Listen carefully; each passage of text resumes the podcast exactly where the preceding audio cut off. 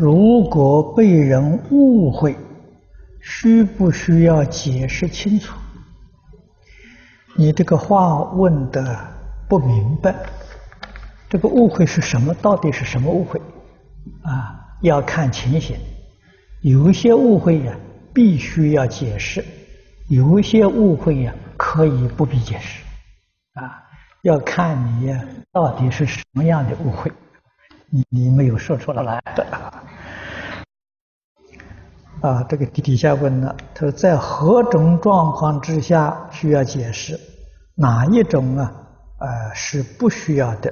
如何判定？啊，但是最后这个最近呢，有几位同修都遇到了这个情形，不知道应如何处理。啊，那么这刚才说过这个原则，你自己去判断啊，呃，应不应该解释？判断的原则都是在利益对方啊，有一些解释与对方有利益，有一些不解释对对方有利益啊，所以是不为自己呀，端为对方啊，从这个呃。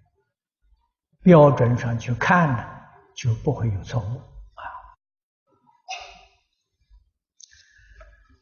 下面他问：弟子在阴错阳差的情况之下被误会，说对方啊现在正施于弟子脸色及啊不理睬的态度，在弟子本身来说呢，没有任何影响。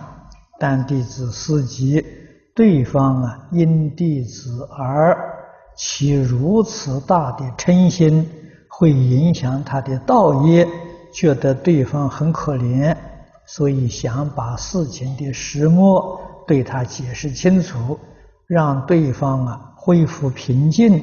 不知道这样做是否恰当，或者是不必解释，随着时间流逝。自然就没有事了，啊，那么你这个事情呢，可以呃向他解释，也可以不必解释，啊。